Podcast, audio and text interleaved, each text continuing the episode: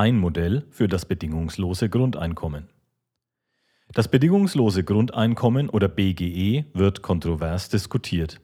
Es gibt engagierte Fürsprecher genauso wie engagierte Gegner in allen Dimensionen des politischen Spektrums.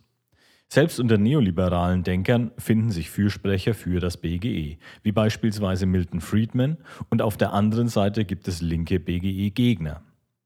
Dass es so eine ideologisch bunte Mischung an Gegnern und Fürsprechern gibt, liegt zum einen wohl daran, dass es kein einheitliches Modell für das BGE gibt und sich unter dieser Überschrift die verschiedensten Ansätze tummeln. So gibt es also neoliberale oder kapitalistische BGE-Ansätze, die ganz konsistent mit dieser Ideologie die Abschaffung der Sozialsysteme zum Ziel haben, immer mit dem Hintergrundgedanken, weniger Staat ist besser. Der Staat wird also massiv verschlankt, somit fallen Bürokratiekosten weg, gleichzeitig wird der Bevölkerung ein Mindestmaß an Konsum finanziert. Man stellt sich also vor, dass die Steuern für Unternehmen massiv gesenkt werden und gleichzeitig der Umsatz quasi garantiert wird. Der feuchte Traum jedes Kapitalisten. Warum es auf der linken Seite Gegner des BGE gibt, hat kompliziertere Gründe, die teilweise im Menschenbild der Gegner verankert sind. Darauf will ich hier nicht eingehen. Aber auch von links kommt immer der gleiche Einwand. Wie soll das finanziert werden? Nun würde die Modern Monetary Theory oder MMT ja erklären, wie das finanziert werden kann, nämlich über Staatsausgaben. Aber innerhalb der MMT finden sich ebenfalls viele Gegner des BGE. Deren Argument ist unter anderem, eine Finanzierung über den reinen Konsum, die Nachfrageseite, sei nicht sinnvoll. Besser wäre es, Vollbeschäftigung zu schaffen, damit jeder einen sinnvollen Job hat und gleichzeitig sein Leben finanzieren kann. Auf diese Argumentation und den Lösungsvorschlag der MMT, die Jobgarantie, werde ich auch an anderer Stelle eingehen. Stattdessen möchte ich hier ein grobes Modell für ein BGE vorstellen, das zwei Zwecke erfüllt und aus meiner Sicht finanzierbar sein sollte. Es dient erstens dem Bürokratieabbau und gibt den Menschen finanzielle Sicherheit und es weicht vom heutigen System nicht zu stark ab, sodass ein Umstellungsrisiko geringer ausfällt als bei massiven Eingriffen in die jetzigen Verhältnisse. Des Weiteren könnte man dieses System langsam und schrittweise einführen mit langsam steigenden BGE-Beträgen und würde so Gefahren durch einen Big Bang vermeiden. Der Kern des Modells, die Verrechnung von Arbeitseinkommen, stammt nicht von mir und ich kann leider auch nicht sagen, wer es zuerst vorgeschlagen hat. Außerdem ist es nur ein grober Umriss. Einige Fragen bleiben offen, sicherlich auch solche, die ich jetzt selbst noch nicht im Kopf habe. Somit ist es eine Diskussionsgrundlage eine Idee, wie es gehen könnte, ohne dass der Staat den Leuten einfach Geld gibt, das er den Reichen vorher wegnehmen muss oder sich verschuldet. Im Grunde wird ja oft so gerechnet. Ein BGE von beispielsweise 1000 Euro verteilt auf 83 Millionen Einwohner in Deutschland würde zu zusätzlichen Staatsausgaben von 996 Milliarden Euro pro Jahr führen. Das wäre ja fast das Dreifache des bisherigen Haushalts zusätzlich. Es muss doch jedem einleuchten, dass das nicht finanzierbar ist. Die schreiende Unterkomplexität dieser Milchmädchenrechnung sollte eigentlich schon genügend Aufschluss darüber geben, dass dem komplexen Thema BGE hier nicht genügend Zeit und Hirnschmalz gewidmet wurde. Trotzdem, versuchen wir es so einfach wie möglich aufzuziehen und gehen genau von dieser Basis aus. Dabei werde ich mich gar nicht auf einen spezifischen Betrag festlegen, der aus meiner Sicht deutlich höher sein müsste als 1000 Euro. Viele BGE-Kritiker sagen, warum sollten wir gut verdienenden Menschen einfach Geld schenken? Das wäre doch ungerecht.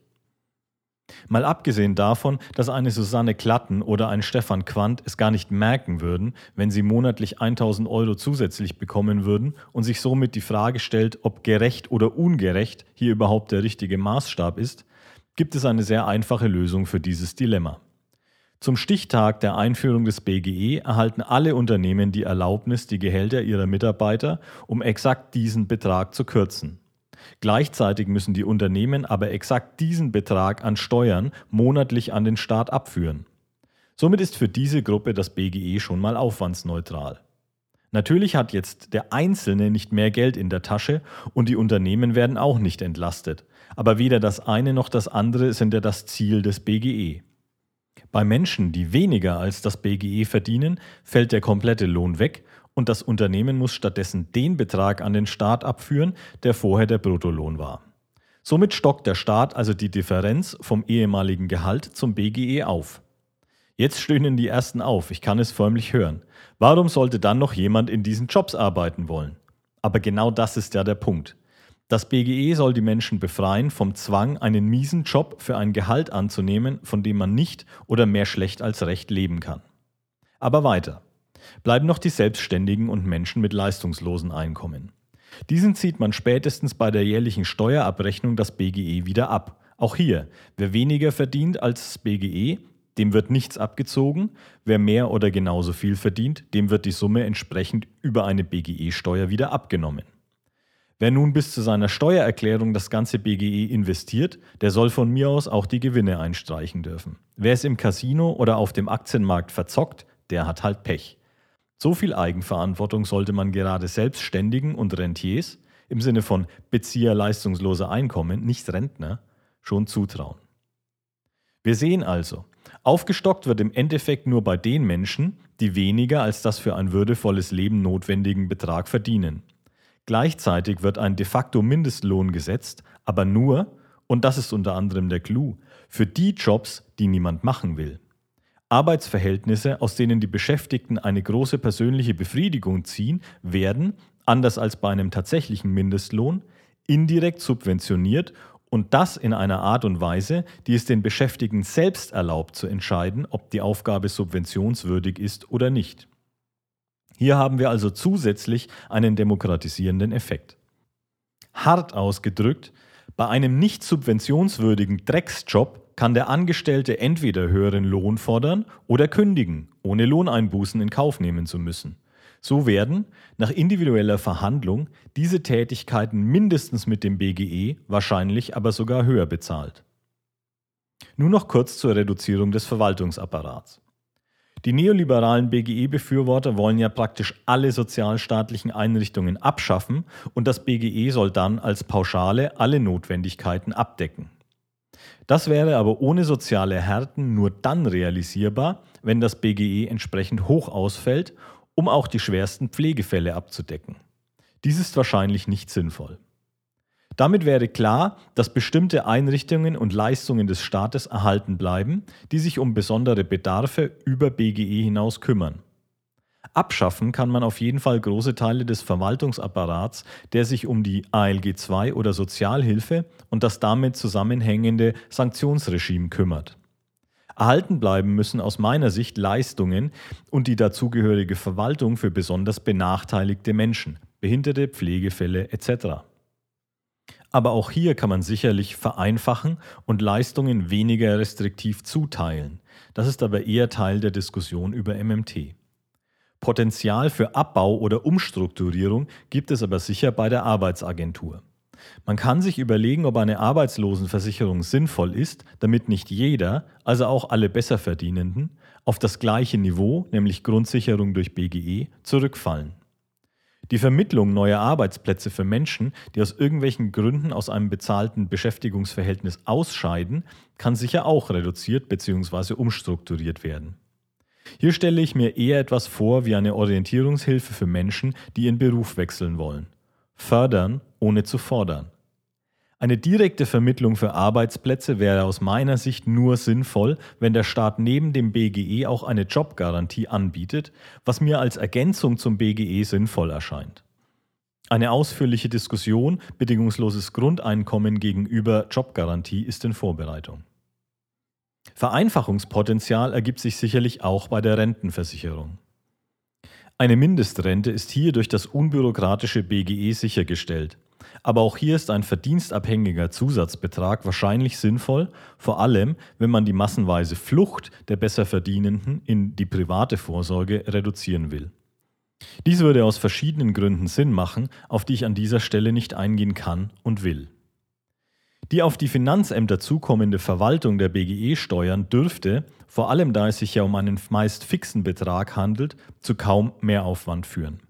Denn Einkommenssteuer etc. wird es nach wie vor geben. Dafür könnte man sicher an anderer Stelle Komplexität reduzieren. Dies ist eine grobe Skizze, wie ich mir ein sinnvolles BGE-System vorstellen könnte. In den Details gibt es natürlich noch viel Diskussionsbedarf. Man muss zusätzlich attestieren, dass die Einführung des BGE aus unserem jetzigen kapitalistischen System eine massive Disruption darstellt.